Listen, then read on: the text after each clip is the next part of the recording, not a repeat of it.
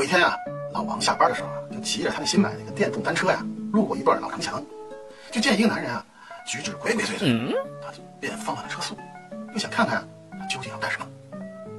只见呢，那个男人呢，东张西望的环顾四周，然后啊，蹑手蹑脚的走到了那个墙根儿前，打开了一块城墙砖，往里面塞了什么东西。第二天呢，同样的时间啊，还是同样的地点，老王啊骑车又路过这儿了，又看见那男人啊鬼鬼祟祟的往这城墙砖里面腾东西。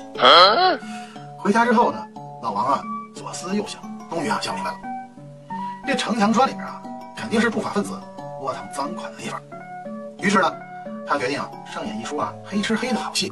第三天呢，等那个神秘男人呢往城墙砖里面藏完东西，转身消失在旁边的灌木丛中的时候呢，老王啊迫不及待地跳下了他的单车，飞奔就到了城墙根前，迅速地扒开了城墙砖。没想到啊，只有二十块钱，还有一张纸条。他好奇地打开那纸条呢，上面歪歪扭扭的写了几行字：“大哥，我知道这几天你一直在关注着我，而我关注的是你那辆电动单车。这二十块钱呀，你拿去打车。电动单车啊，我骑走了哈。”啊！老王站在瑟瑟秋风中，凌乱了。